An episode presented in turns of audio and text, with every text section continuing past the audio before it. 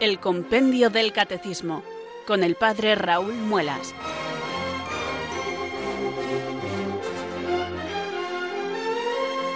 Muy buenas tardes, queridos oyentes de Radio María. Son las 4, las 3 en Canarias.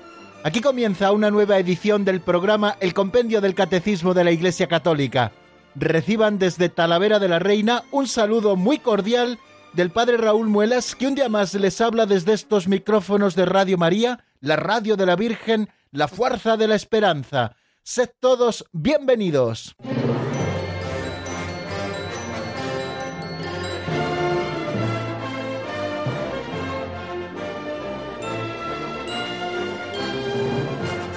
Bien amigos, aquí estamos dispuestos y preparados una tarde más para afrontar los próximos 55 minutos de radio, teniendo en las manos un libro que nos viene acompañando desde el pasado día 8 de octubre del año 2018, que empezamos a abrir su primera página y que se titula Compendio del Catecismo de la Iglesia Católica. Nos acompaña este libro en esta etapa, pero antes de servidor de ustedes, otros sacerdotes lo han estado explicando, de manera que en las tardes de Radio María, todos los días de lunes a viernes en esta franja horaria, nunca nos ha faltado el estudio del compendio del Catecismo de la Iglesia Católica. Un catecismo que resume autorizadamente ese otro que llamamos Catecismo Mayor para distinguirlo de este que es el compendio, pero que en realidad se llama Catecismo de la Iglesia Católica, el que vio la luz en el año 1992 y que, como les he dicho en otras ocasiones, es un fruto granado del Concilio Vaticano II.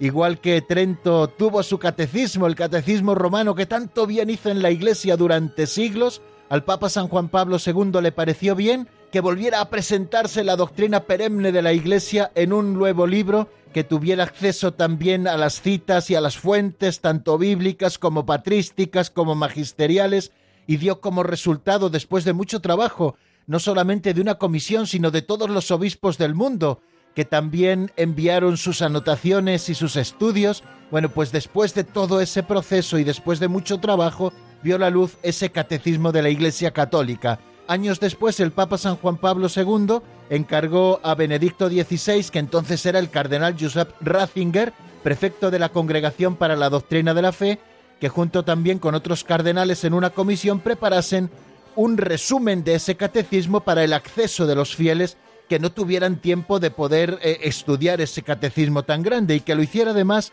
de ese modo pedagógico de las preguntas y respuestas que sirven mucho más para la catequesis, sobre todo la catequesis con niños, la catequesis con jóvenes y también la catequesis con adultos, ¿por qué no decirlo? Bueno, pues así nosotros cada día abrimos este libro de texto, lo hacemos con ilusión, venimos haciéndolo en esta etapa ya desde hace muchos meses, les recuerdo, desde el día 8 de octubre del año 2018, y hoy vamos a concluir, digamos, una primera etapa en el estudio del compendio del catecismo, puesto que hoy es nuestro último programa antes de las vacaciones.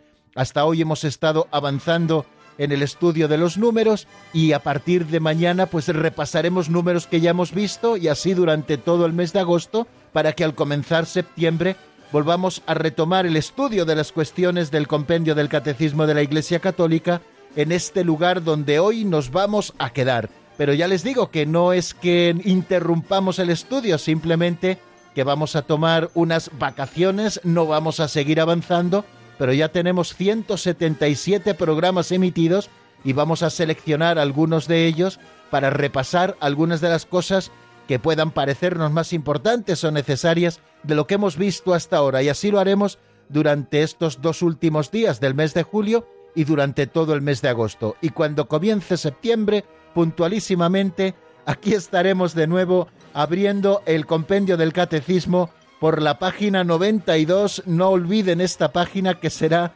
donde nosotros nos quedemos. Bueno, pues con la ilusión de todos los días y sabiendo que a partir de mañana podremos descansar un poquito en estos programas diarios, pues eh, ya les digo que vamos a afrontar nuestro programa. Y lo hacemos, como les digo, con ilusión, lo hacemos con confianza, porque al final y al principio siempre nos apoyamos en Dios nuestro Señor.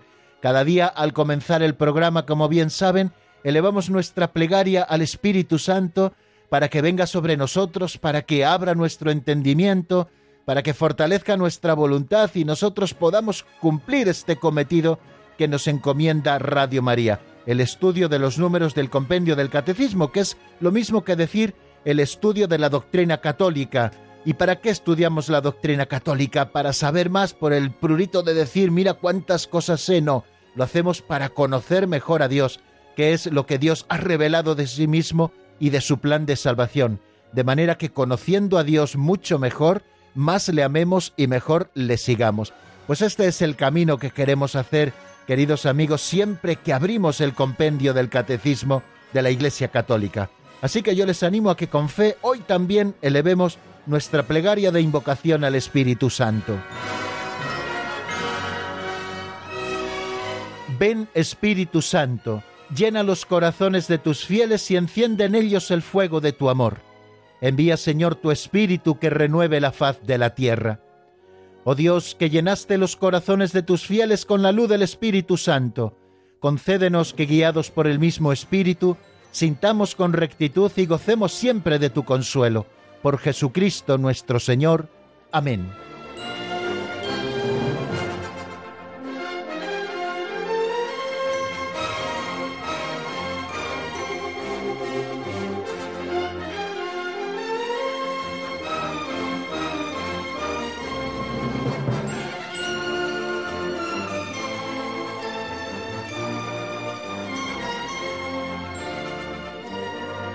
Después del saludo inicial y de la oración con la que pedimos al Espíritu Santo que nos ilumine y nos fortalezca para nuestra tarea, pues ya saben que lo siguiente que hacemos es tomar el pincelito en nuestras manos para dar una pincelada de sabiduría y dejarla así en el ambiente y que nos posibilite esta pincelada reflexionar sobre algún tema concreto de la vida cristiana. Pinceladas de sabiduría se titula el libro del que sacamos estas narraciones que cada día escuchamos en la voz de Alberto. Vamos a por la de hoy, que se titula La belleza y la fealdad.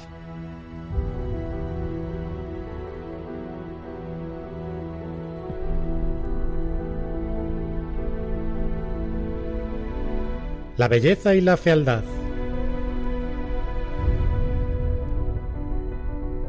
Las apariencias engañan, Debemos estar alerta para no dejarnos embaucar. No tengas en cuenta su figura. El hombre ve la figura, pero Dios mira el corazón. Ya nos lo ha advertido Jesús. Viene a vosotros disfrazado de ovejas, pero por dentro son lobos rapaces. Por sus frutos los conoceréis. Mateo 7, 15, 16. Cierto día la belleza y la fealdad decidieron bañarse. Después de un rato salió del agua la fealdad, se vistió con la ropa de la belleza y se marchó. Luego la belleza, al no encontrar su ropa, se puso los vestidos de la fealdad. Desde entonces muchos seres humanos las confunden, pero hay personas perspicaces que se fijan mejor, contemplan las obras y el rostro de una y otra, y las reconocen, sin dejarse engañar por los ropajes de cada una.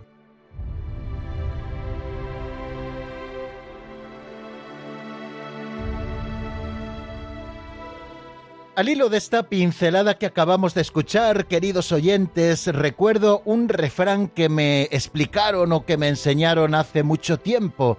Te reciben como te presentas, te despiden como te comportas. Creo que venía a decir algo así ese refrán. No sé si ustedes lo conocían. ¿Y qué verdad es? Te reciben como te presentas. Si tú te presentas aseadito, bien vestido, bien aparente, pues te reciben mal si vas de una manera un poco andrajosa, te suelen recibir con ciertas reticencias. Pero la despedida ya es otra cosa, amigo. Ya no te despiden por tus apariencias, sino por cómo te has comportado. Por eso ese refrán dice que te despiden según te hayas comportado.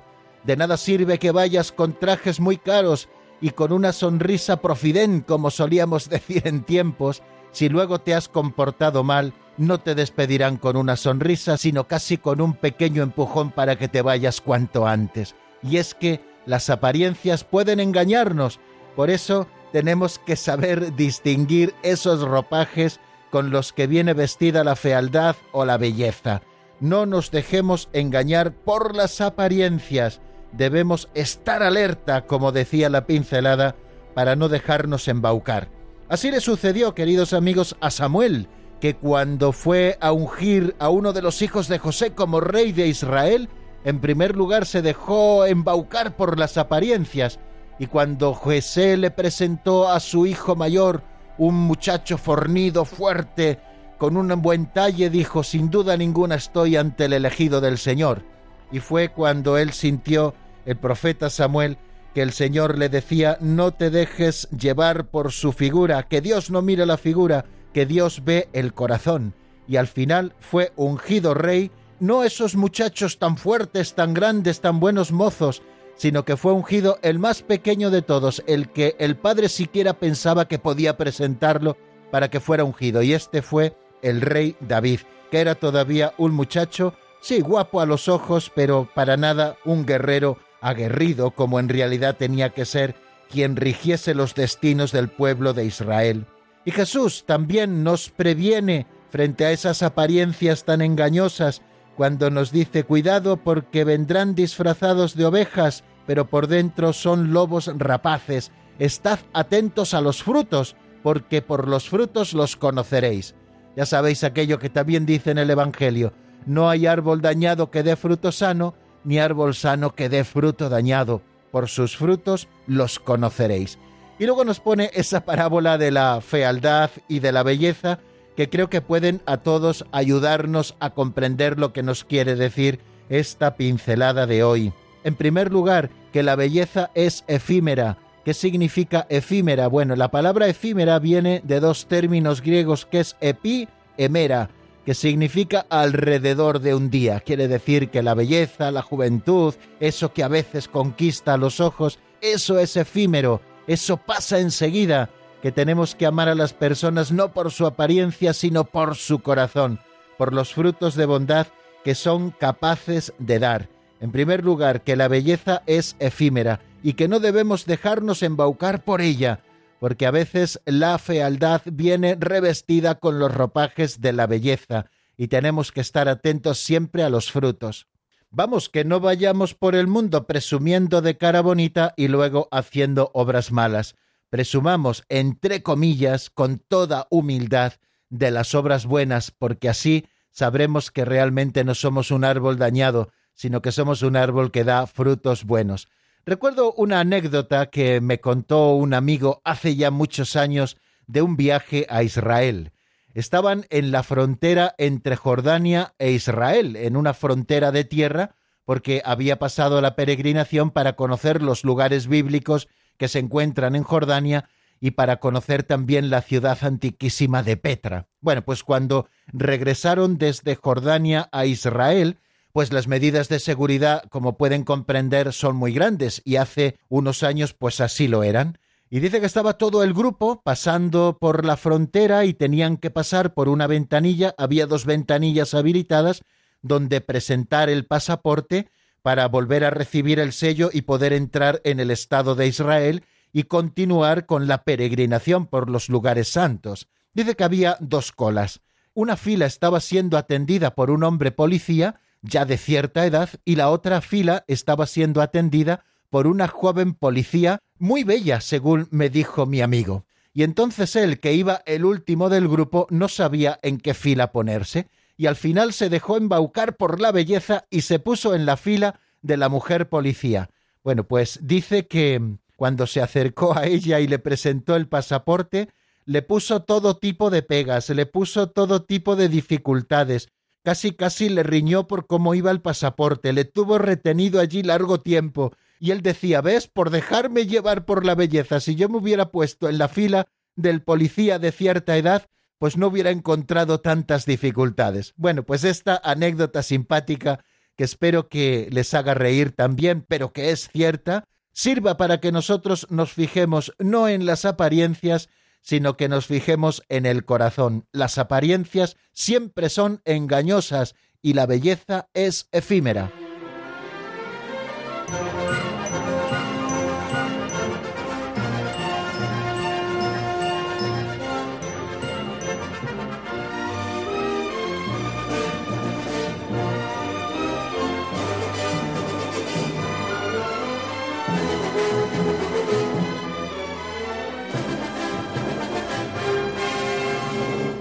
Bueno, queridos amigos, vamos avanzando en nuestro programa, en este último programa de lo que podíamos calificar la temporada radiofónica y volveremos, si Dios quiere, a continuar en donde lo dejamos cuando llegue el mes de septiembre, pero como ya me comentaron en Radio María a lo largo de todo este mes de agosto, también estaremos escuchando eh, programas del Compendio del Catecismo que serán reposiciones de todo lo que hemos estado viendo. Ya llevamos 177 programas con el de hoy a lo largo de estos meses pasados. Bueno, pues vamos, si les parece, a afrontar este otro espacio dentro de nuestro programa que titulamos Resumen de lo que vimos en el día anterior. Bueno, creo que es interesante, como siempre, que volvamos a situarnos en el contexto general de donde nos encontramos, aunque ya casi huelga decirlo, pero como estamos todavía comenzando la segunda parte del compendio del catecismo, la celebración del misterio cristiano, pues vuelvo a situarles otra vez. Bueno, pues eh, hay una segunda parte del compendio del catecismo, terminamos la primera, que era en la que estuvimos desarrollando el credo de los apóstoles, todo lo que creemos, la les credendi, y ahora vamos a estudiar la lex celebrandi, es decir, la segunda parte, la celebración del misterio cristiano. En esta segunda parte del compendio del catecismo tenemos dos secciones. La primera, que se llama la economía sacramental, que nos habla de cuestiones introductorias y generales de todos los sacramentos y de esta economía sacramental que es la liturgia, qué lugar ocupa la liturgia, qué es eso de la economía sacramental y en qué consiste. Hemos visto que la liturgia es obra de la Trinidad y estamos ahora viendo cuántos son los sacramentos y qué son precisamente los sacramentos. Ya vimos este número 224 y ya le repasamos en nuestro último programa, el del pasado viernes y hoy vamos a repasar eh, los dos números nuevos que vimos el pasado viernes. ¿Qué relación existe entre los sacramentos de Cristo y cuál es el vínculo de los sacramentos con la Iglesia?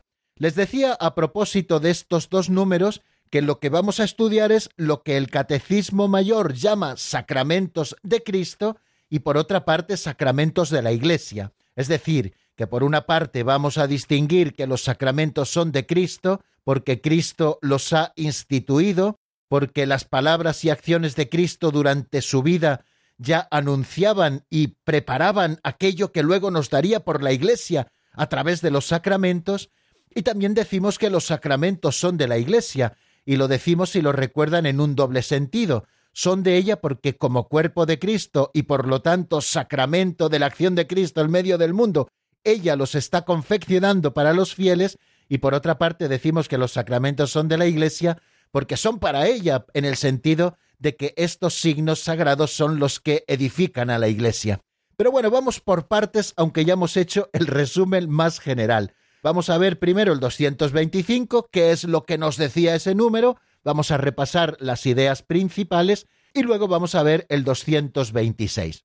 El 225, ¿qué relación existe entre los sacramentos y Cristo? Así es como lo titula nuestro libro de texto, el Compendio del Catecismo de la Iglesia Católica. Es, digo, lo que el Catecismo Mayor llama sacramentos de Cristo. Y nos dice el compendio lo siguiente a propósito de ese número 225. Los misterios de la vida de Cristo constituyen el fundamento de lo que ahora, por medio de los ministros de su Iglesia, el mismo Cristo dispensa en los sacramentos. Y lo dice con una frase de San León Magno preciosa lo que era visible el nuestro Salvador ha pasado a sus sacramentos. Bueno, pues por lo tanto, estamos estudiando que los sacramentos son de Cristo en este número 225. Lo primero que hacíamos era recordar la doctrina del concilio de Trento, donde se define que Cristo ha instituido todos los sacramentos, o sea, donde se pone de manifiesto que los sacramentos no son invención de la Iglesia, o como algunos tratan de hacernos ver, algunos fueron inventados por Cristo y otros los ha inventado la Iglesia. Esto está condenado por el Concilio de Trento, que define muy bien en sus cánones la doctrina eh, sobre los sacramentos. En el Denzinger lo pueden encontrar a partir del número 1600, 1601, 1602 y así en adelante tienen todos los cánones referidos a los sacramentos que emanaron del Concilio de Trento. Y yo creo que es muy importante que ustedes si quieren ampliar un poquito este tema puedan asomarse a ello. Bueno, pues adheridos a la doctrina de las Santas Escrituras y de las tradiciones apostólicas y al parecer unánime de los padres, nos dice el concilio de Trento, profesamos que los sacramentos de la nueva ley fueron todos instituidos por nuestro Señor Jesucristo. Esto lo pueden encontrar, como les digo, en el Denzinger, en el 1600, en esa introducción que hace a los cánones, y en el 1601, donde se habla que Cristo instituye todos los sacramentos y que los sacramentos son siete, ni más ni menos. En primer lugar, al decir que los sacramentos son de Cristo, estamos afirmando que todos los sacramentos fueron instituidos por Jesucristo, todos instituidos por Jesucristo. El bautismo, la confirmación, la Eucaristía, la penitencia o reconciliación, la unción de los enfermos, el orden y el matrimonio, todos ellos instituidos por Cristo. También decíamos si nosotros encontramos algún texto de la Sagrada Escritura donde veamos recogido en un solo texto, como les digo, que todos estos sacramentos fueron instituidos por Cristo. Y decimos que no existe eh, un listado exhaustivo, sino que la Iglesia los ha ido descubriendo poquito a poco entre los ritos y los signos sagrados que Cristo nos dejó, ha ido descubriendo, como descubrió también el canon de las Sagradas Escrituras desde el principio, que ha habido siete ritos especiales, siete signos sensibles que nos comunican la gracia, eficaces de la gracia, y que nos dan la vida divina y a los que llamamos sacramentos. Pero en, de todos ellos encontramos también, como les decía, eh, indicios en la Sagrada Escritura. Del bautismo, por ejemplo, en Mateo 28, 18, 19, y acercándose Jesús les dijo, Me ha sido dado todo poder en el cielo y en la tierra. Id pues y haced discípulos a todas las gentes bautizándolas en el nombre del Padre y del Hijo y del Espíritu Santo de la Eucaristía, por ejemplo. Luego tomó el pan y dando gracias lo partió y se lo dio diciendo, Esto es mi cuerpo que es entregado por vosotros. Haced esto en memoria mía.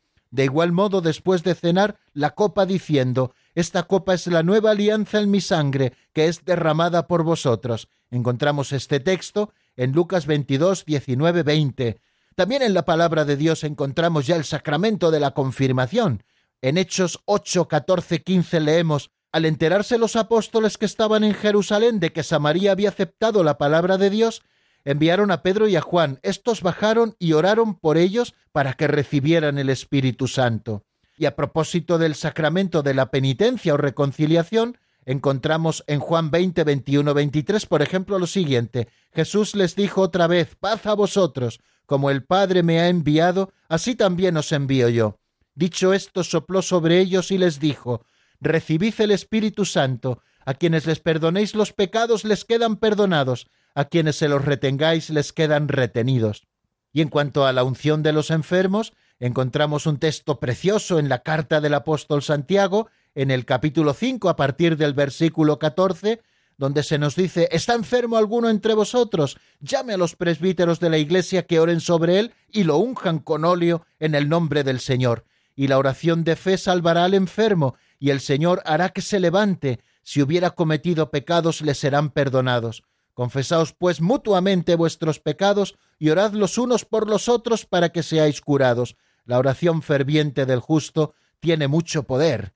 Y a propósito del matrimonio, encontramos eh, diferentes textos, por ejemplo en San Mateo, por eso dejará el hombre a su padre y a su madre y se unirá a su mujer, y los dos se harán una sola carne de manera que ya no son dos, sino una sola carne, pues lo que Dios ha unido que no lo separe el hombre.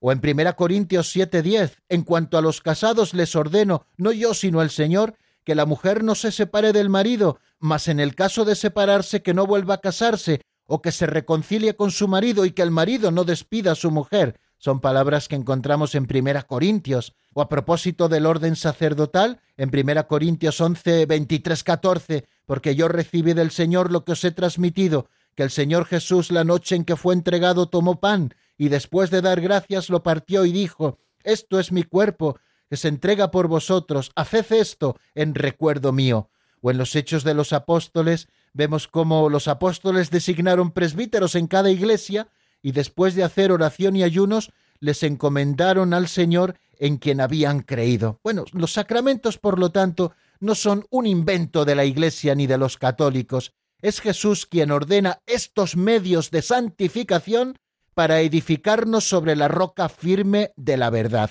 estos sacramentos que hoy celebramos los vemos prefigurados en las palabras y en las acciones de Jesús durante su vida oculta y durante su ministerio público, porque todas esas acciones de Jesús, no solamente las del misterio pascual, sino todas las acciones de Jesús ya eran salvíficas y anticipaban la fuerza de su misterio pascual y anunciaban y preparaban, como les digo, aquello que él daría a la Iglesia cuando todo tuviese su cumplimiento. Luego los misterios de la vida de Cristo son los fundamentos de lo que en adelante por los ministros de su Iglesia Cristo dispensa en los sacramentos, porque, como dice San León Magno y antes les citaba, lo que era visible en nuestro Salvador ha pasado a sus misterios.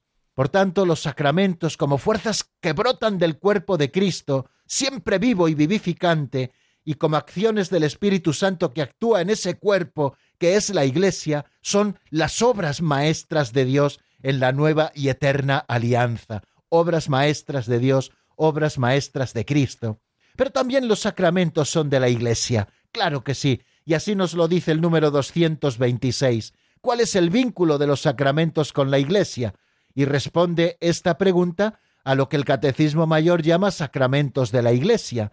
Leemos en el 226, Cristo ha confiado los sacramentos a su Iglesia. Son de la Iglesia en un doble sentido. De ella en cuanto son acciones de la Iglesia, la cual es sacramento de la acción de Cristo y para ella en el sentido de que edifican la Iglesia.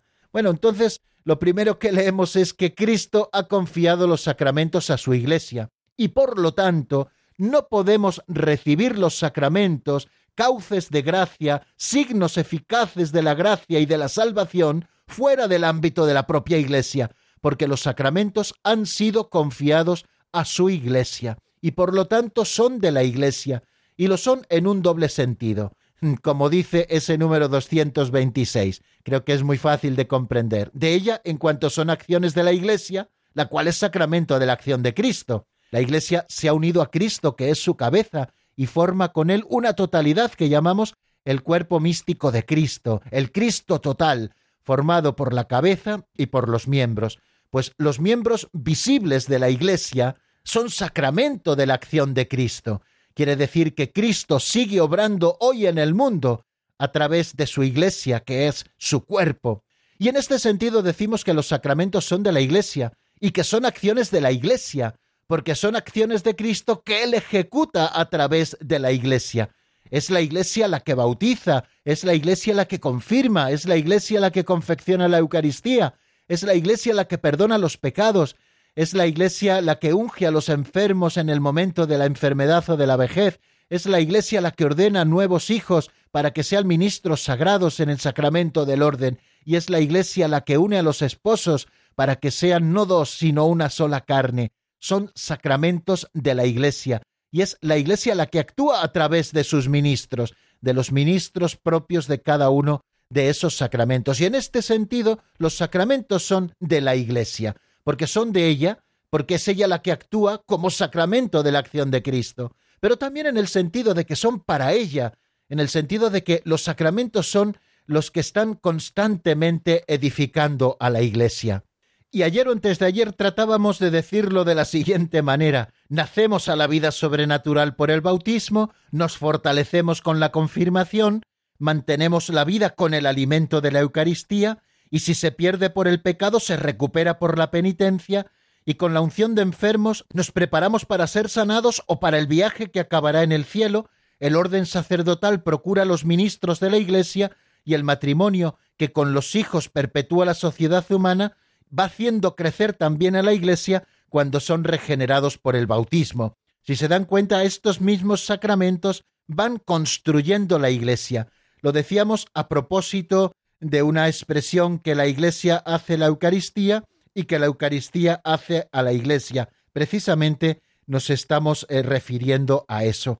Y todo esto, ¿por qué, queridos amigos? Por la asistencia constante del Espíritu Santo en medio de nosotros. Es el Espíritu quien conduce a la Iglesia a la verdad completa. Y al decir que los sacramentos fueron confiados a la Iglesia, también tenemos que recordar una idea, y es que la Iglesia, por esa asistencia del Espíritu Santo, poco a poco, en los primeros siglos, fue reconociendo este tesoro recibido de Cristo y fue precisando su dispensación, tal como lo hizo, y así se lo indicaba antes, con el canon de las Sagradas Escrituras y con la doctrina de la fe, como fiel dispensadora de los misterios de Dios. Así, la Iglesia ha precisado a lo largo de los siglos que entre sus celebraciones litúrgicas hay siete que son en el sentido propio del término sacramentos instituidos por el Señor, sacramentos que son de la Iglesia, porque son de ella, porque en cuanto sacramento de la acción de Cristo, ella los actualiza y los confecciona,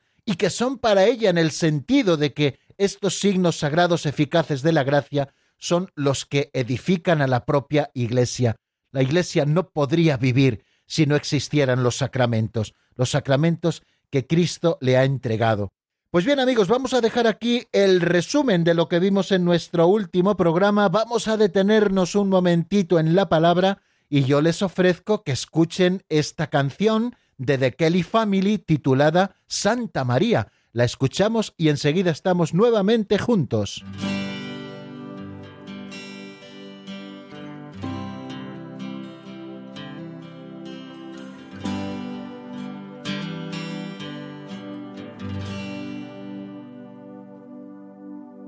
sky, to the mountain, to the river, to the valley,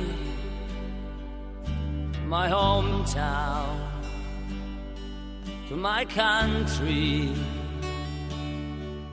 to the place where I was born.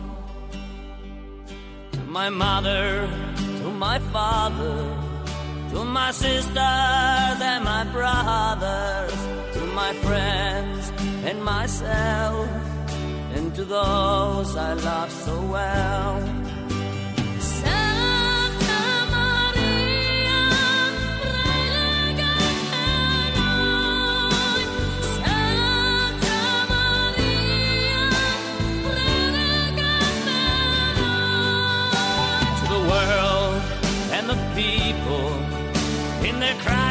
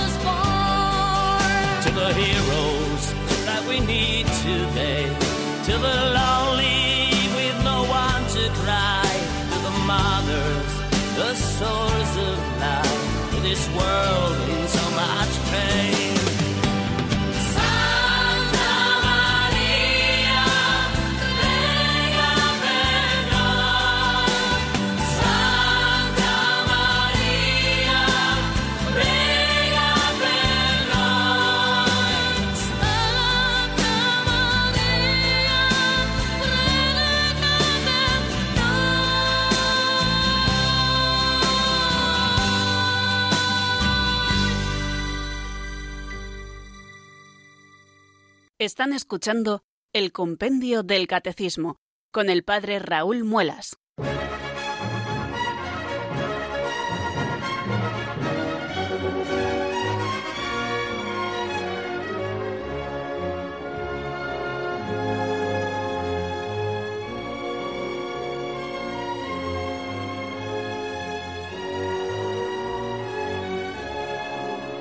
Continuamos, queridos amigos, en la sintonía de Radio María y seguramente se haya ido incorporando gente a nuestro programa a lo largo de todos estos minutos precedentes que hemos dedicado tanto a la oración principal y primera como a las pinceladas de sabiduría como después al resumen de lo visto en el día anterior, pues aprovecho para saludarles nuevamente y para recordarles que estamos en el compendio del catecismo y que vamos ahora a acercarnos al número 227, que nos habla del carácter sacramental. ¿Qué es eso del carácter? Bueno, cuando utilizamos la palabra carácter, alguno puede decir, vaya, nos van a hablar de que algunos sacramentos tienen buen carácter y otros tienen mal carácter. ¿Significa eso, Padre Raúl?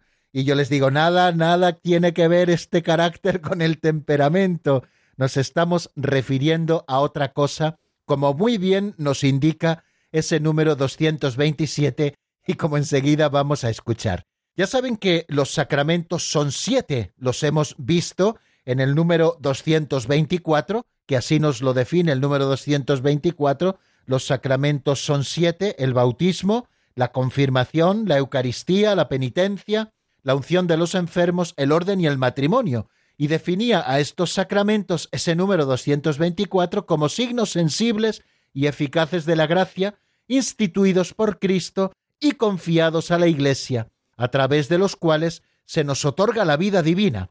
Bueno, pues eso dijimos en el número introductorio sobre todos los sacramentos. Bueno, pues son siete. Estos siete sacramentos, si ustedes se dan cuenta, algunos se reiteran y otros no se pueden recibir nada más que una vez. Por ejemplo, ¿el bautismo se puede recibir muchas veces? No, solo se puede recibir una vez. ¿Por qué decimos que el bautismo solo se recibe una vez? Porque imprime carácter, o sea, como un sello, una marca imborrable que hace que no se pueda reiterar. Incluso alguien que haya recibido el bautismo, lo decíamos también en su momento cuando hablábamos del tema del ecumenismo y de la unidad de los cristianos, y de la Iglesia una, alguien que haya recibido el bautismo, por ejemplo, en la Iglesia ortodoxa, si es recibido en la Iglesia católica, no necesita ser bautizado de nuevo, ese bautismo le sirve, o incluso aquel que ha sido bautizado en algunas comunidades eclesiales de la Reforma y ha sido bautizado en el nombre del Padre y del Hijo y del Espíritu Santo, no se le bautiza de nuevo, ese bautismo vale porque imprime carácter. ¿La confirmación se puede recibir más de una vez? No, tampoco. La confirmación es otro de esos sacramentos que solo se puede recibir una vez. Y una vez que has sido confirmado, que se te ha ungido en la frente con el crisma santo y el obispo te ha dicho o la persona que la ha enviado para administrar el sacramento recibe por esta señal el don del Espíritu Santo, amén, la paz sea contigo y con tu espíritu, estás confirmado, la fuerza del Espíritu Santo ha venido a ti para convertirte en un apóstol y en un soldado de Jesucristo, el medio del mundo. ¿Y el sacramento de la Eucaristía se puede repetir? Pues efectivamente sí, todos los días celebro yo la Santa Misa, y seguro que muchos de ustedes todos los días participan en la Santa Misa, todos los domingos tenemos la obligación de participar en la Santa Misa y también las fiestas de guardar, quiere decir que el sacramento de la Eucaristía se reitera diariamente en todos los altares del mundo, y el sacramento de la penitencia. No solo hay que reiterarlo, sino que es aconsejable que lo recibamos no una vez al año como nos manda la Santa Madre Iglesia, sino que lo recibamos muchas más veces, con mucha frecuencia, porque es un sacramento de una conversión constante que nos purifica de los pecados, que nos aumenta la gracia santificante si no la habíamos perdido por el pecado mortal, y si habíamos cometido pecado mortal es la única manera de recuperar la gracia quiere decir que el sacramento de la penitencia también hay que reiterarlo.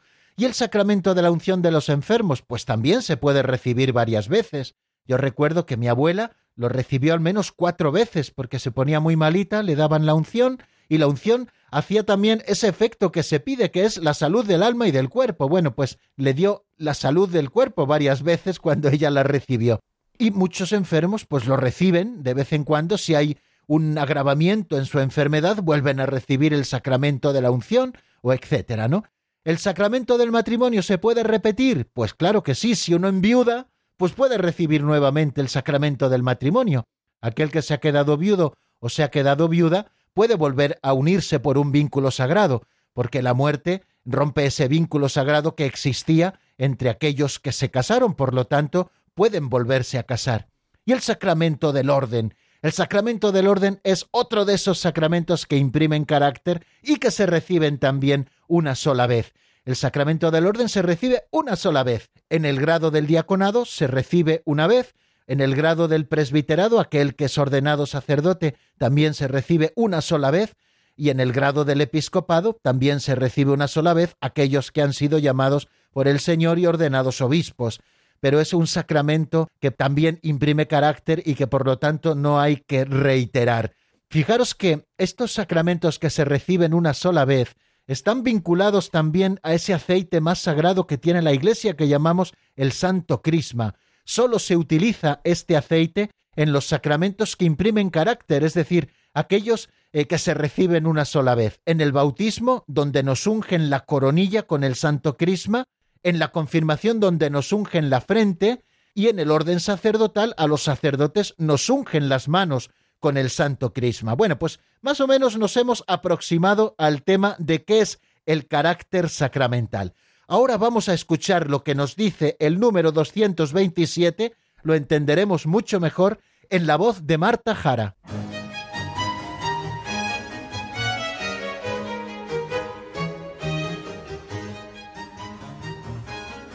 Número 227. ¿Qué es el carácter sacramental? El carácter sacramental es un sello espiritual conferido por los sacramentos del bautismo, de la confirmación y del orden. Constituye promesa y garantía de la protección divina. En virtud de este sello, el cristiano queda configurado a Cristo, participa de diversos modos en su sacerdocio y forma parte de la Iglesia según estados y funciones diversos. Queda por tanto consagrado al culto divino y al servicio de la Iglesia. Puesto que el carácter es indeleble, los sacramentos que lo imprimen solo pueden recibirse una vez en la vida.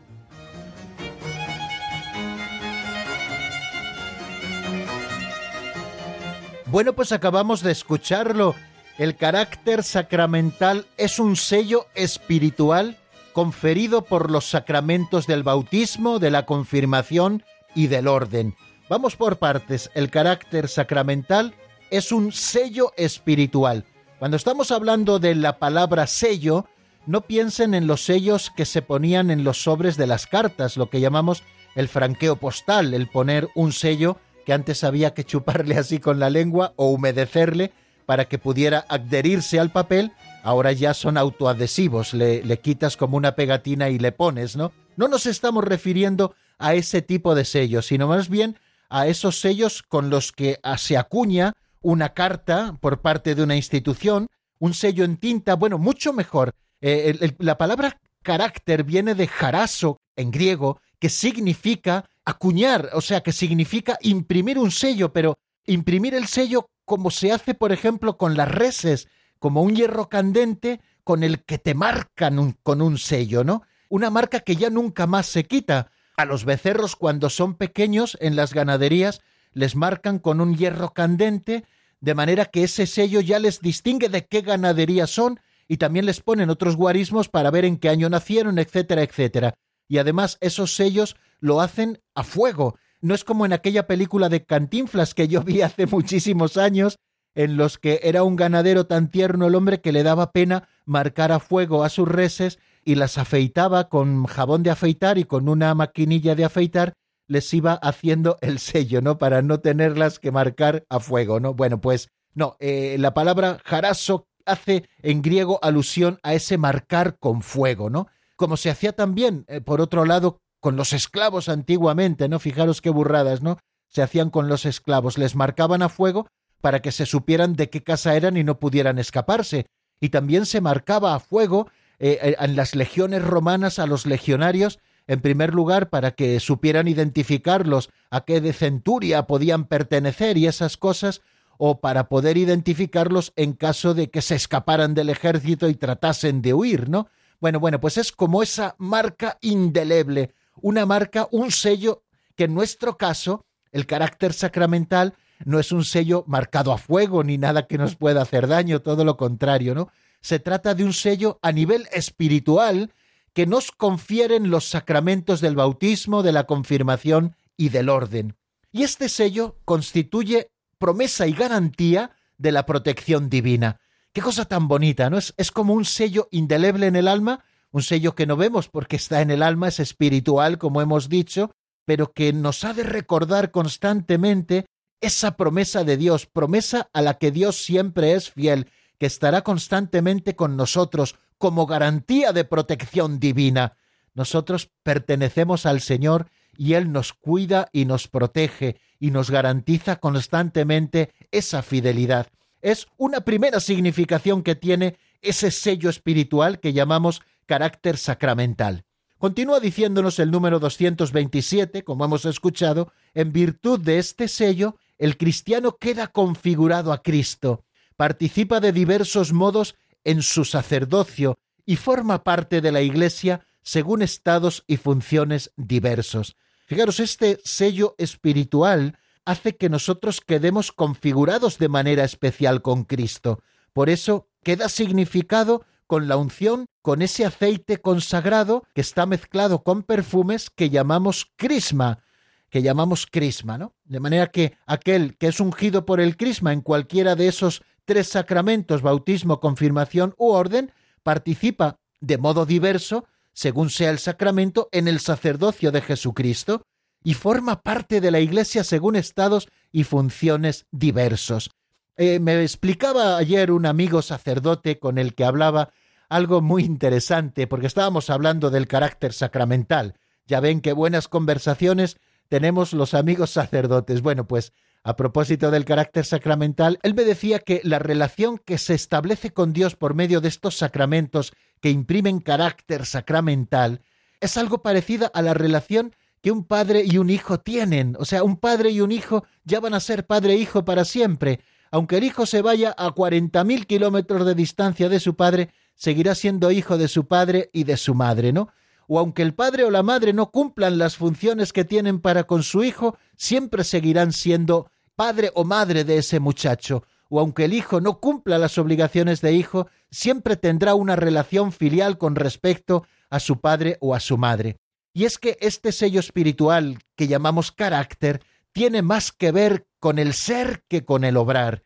Lo que este carácter nos da es ser cristianos, ser sacerdotes con Cristo, aunque luego ni siquiera actuemos como tales, desgraciadamente, ¿no? ¿Cuántas veces conocemos cristianos que han sido bautizados y que no actúan desgraciadamente como cristianos? O incluso cuántas veces conocemos sacerdotes que han sido ungidos con el sacramento del orden y no actúan como sacerdotes o aquellos que han sido confirmados y no están actuando defendiendo a Cristo y proclamando el Evangelio de la salvación en medio del mundo.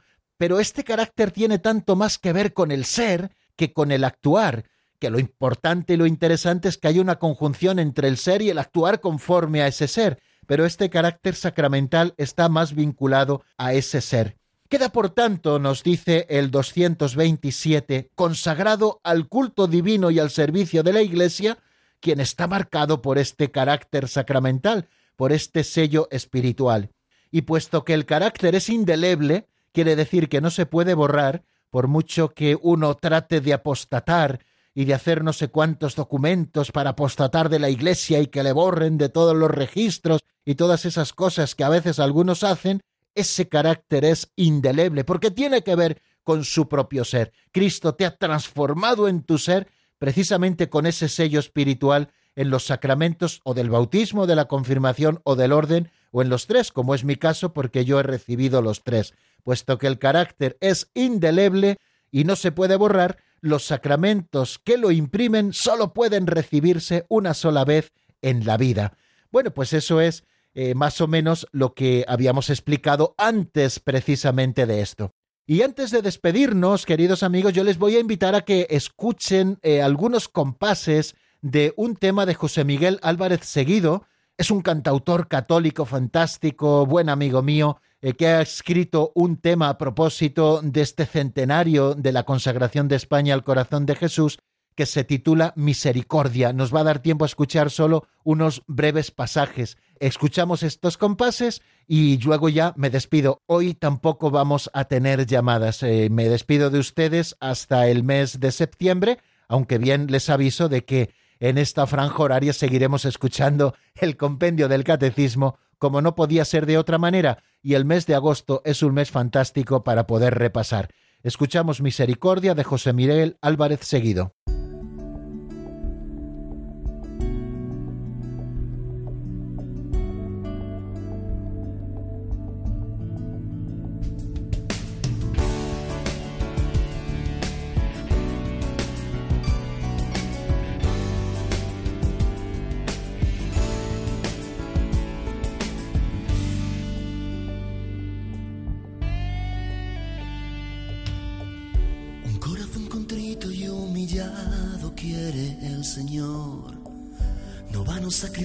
Pregonados por las calles.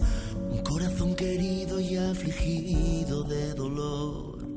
Vuelve siempre arrepentido a los brazos de su Padre.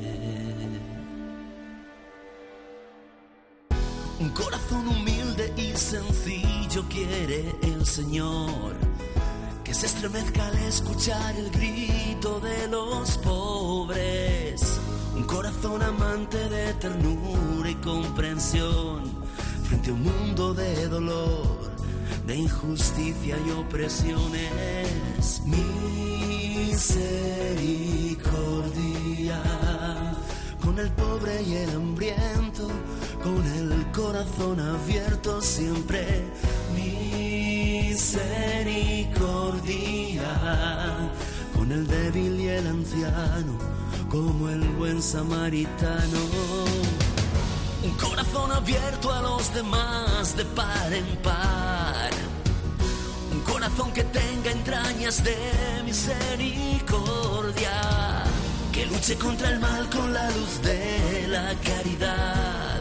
Con dulzura y compasión frente al odio y la discordia.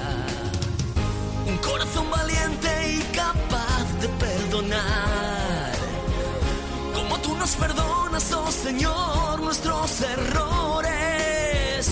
Un corazón de niño para así reconocer. Necesitamos de ti,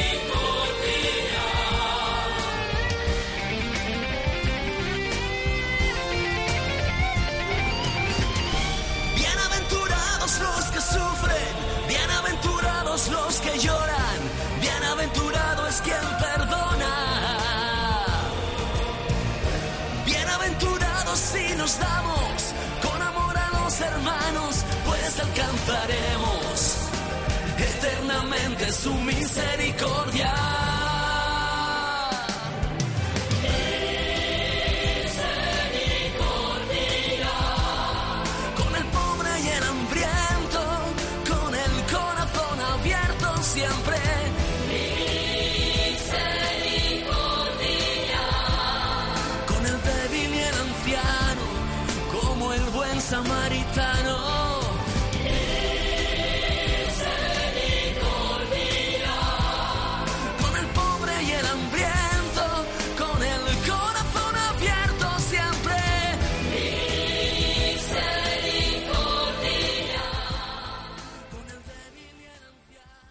Están escuchando el Compendio del Catecismo con el Padre Raúl Muelas.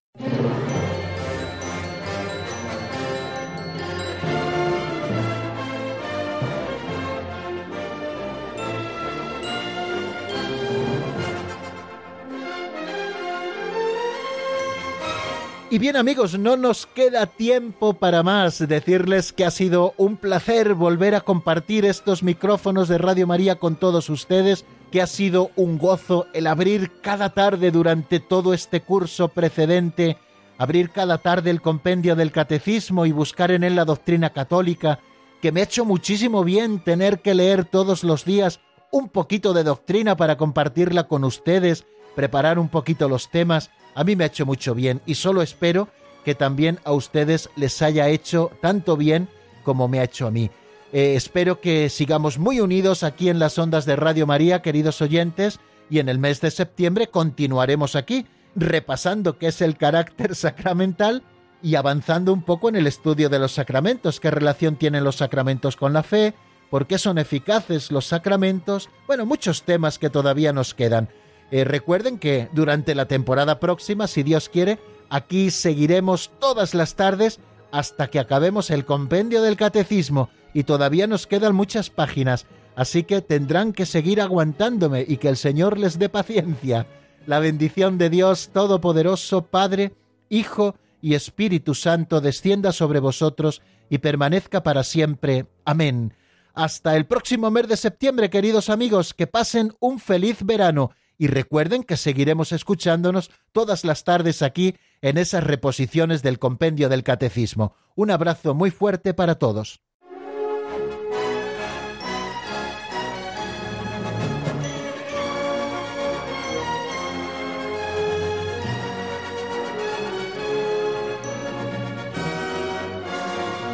El Compendio del Catecismo con el Padre Raúl Muelas